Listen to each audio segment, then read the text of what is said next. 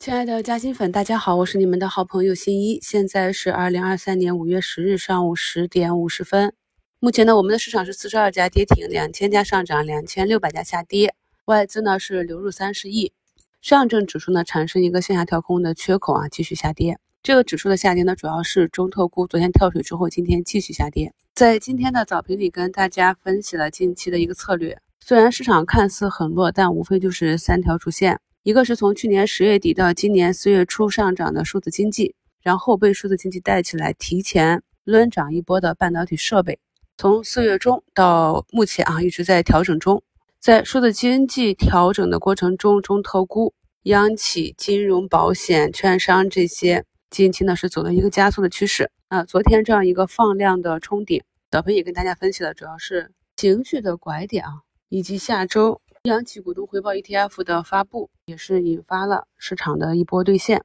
呃，除了这两条主线行情，还有就是在底下超跌的低估的价值品种，呢还是值得我们去坚守的。因为无论是哪一个主线行情，在它启动前，都是经历了漫长的阴跌、寻底、杀估值、筑底的过程。今天有朋友在早评中问啊，是医药是否开始启动了？我们要注意啊，一个板块的行情，它一定是先跌出价值，那这个跌出价值呢，就是主跌，然后缓跌，然后震荡寻底，所以呢，一定是先止跌后预热。这个预热的过程呢，就是底部不断的抬高，震荡进行。所以呢，从一个下跌阶段直接谈启动是言之过早的。我们在整个投资中一定要建立正确的预期，才能够有更好的策略与之去匹配啊。在早评里跟大家讲，有一些到位的数字经济、半导体设备可以重新关注起来了。这里呢又是操心啊，怕你们着急啊，抄底抄早了。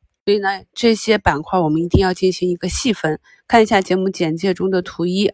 啊，这是六个板块指数：Chat GPT 概念、数字经济、半导体设备啊，还有科创信息、科创芯片。我们可以看到这里面的 Chat GPT 和数字经济是红盘的。大家去看一下这两个指数的走势呢，已经是走出了调整之后的四连阳了。虽然一个回踩，今天又是一个阳线。那我们在选择板块和个股的时候呢，通过板块指数，你可以去看一下它板块内有哪些个股。那从 ChatGPT 我们就可以看到板块内的像云从科技，这也是前期的大牛股。从上方啊最高六十一点八一路呢调整到了三十三点三九啊，接近腰斩的位置。那么底部震荡两天之后呢，昨天产生一个向上跳空的缺口，今天呢盘中的最高是达到了十六七个点的涨幅。所以朋友们如果想去布局主线行情的第二波，那么就要注意，一定是有真正的符合这个概念呢，不是杂毛，定是要核心的标的，调整到位，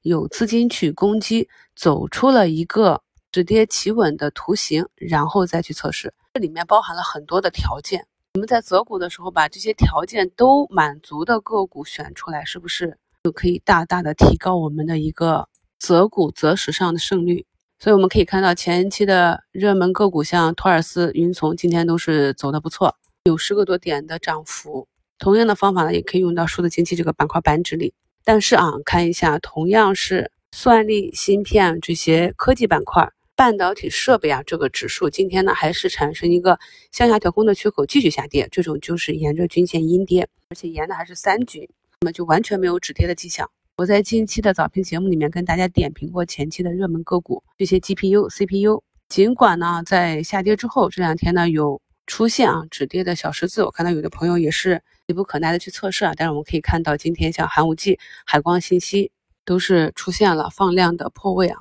去看一下日线图，你们自己根据我们四月二号讲的这个调整周期和幅度去计算一下，就知道股价呢何时能够跌到会对资金产生诱惑的位置。显然呢还有一定的空间，这是近期跟大家一直讲的，注意高位的走弱的这些个股进行一个补跌。哪怕你是核心的个股啊，但是你短期涨高了走弱了就是有风险。近期的节目中呢，在老赛道里去给大家挑了两个方向，是有。业绩预增预期啊，被资金杀的比较狠的。一方面呢是创业板，这里呢板指呢是跌破了二百五十周线啊，走到了近期的一个相对低位。与此同时啊，就创业板的龙头啊宁德时代走出了一个止跌抗跌的形态，这就是资金的一个态度吧。都一定要学会看板块运行的区域，以及个股的强弱啊，其实我觉得已经讲的非常的明确了。另外一条线呢，就是节目简介中的图二和图三，这两个都是风电的龙头，这就属于底部业绩异动，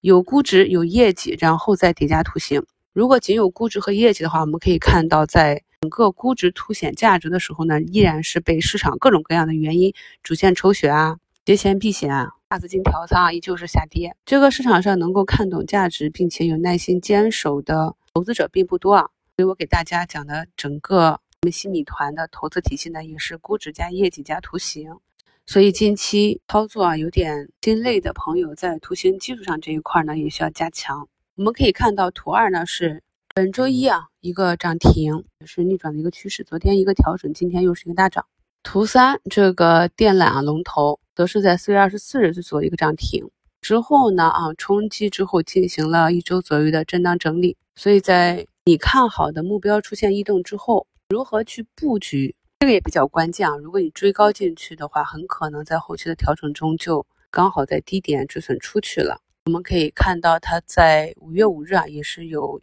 跌破十日线的啊，但是次日就收回了。所以关于破位这一点，也要根据个股的情况，在底部啊缩量破位的情况下，震荡的幅度又很小，你对它的信心有比较大，就可以采取有效破位。但是如果是短期涨幅比较大、放量的盘中破位，可能就要注意风险了。收不回去的话，就是持续下杀，就无法等三天了。所以我们讲的技巧和干货特别多，我自己每一期节目都要重听五六遍，都感觉做笔记能做满满一页啊。所以大家在听我节目，特别是我们新米团的课程的时候，可以做做笔记，反复的多理解一下。持续听我节目的朋友就会发现呢，我通常点评关注个股都是在底部区域，底部呢是非常的纠结，要走出这个底部左侧到右侧是要花费时间的。如果呢是指点评已经走趋势或者每天都在创新高的，就简单很多。但是对于大部分的中小投资者来讲，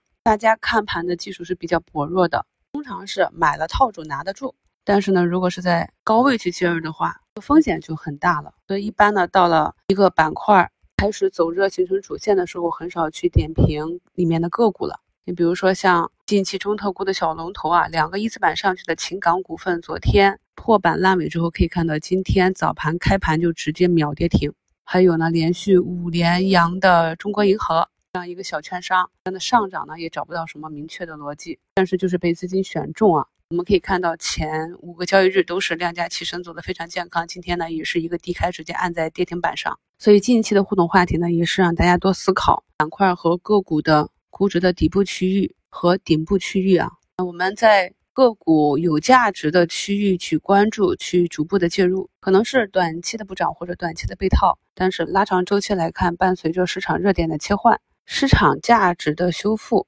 相对来讲，这个盈亏比、风险机会比例还是比较合适的。希望慢慢的啊，越来越多的朋友能够理解到这一点。虽然今天上证指数是一个大跌啊，但是相信对我们大部分朋友持股感受还是可以的，没有波及到大家。今天挨打的呢，都是近期暴涨的。板块和个股啊，近五六个交易日，每天都有五十多家跌停，跌停板上的都是前期题材炒作的个股。这是我一直跟大家讲，在复盘的时候，除了看涨幅排名，也要多去看跌幅排名。不管吃不吃到大肉啊，首先是不能够挨打啊。目前新冠特效药这里啊，这个托新药业经过了四个交易日的调整，目前已经是走出了十一个点的反包。关于主力是在什么样的情况下才能出货？关于如何去看筹码峰，在过去的新米课程中是讲过很多次了。所以一根阳线之后，几天的缩量震荡整理是非常正常的。如果呢你自己的持股出现了这样的走势，在正常的震荡整理中你心慌了，持股的逻辑开始动摇了，那么最好的方式就是点击我们新米团的标志，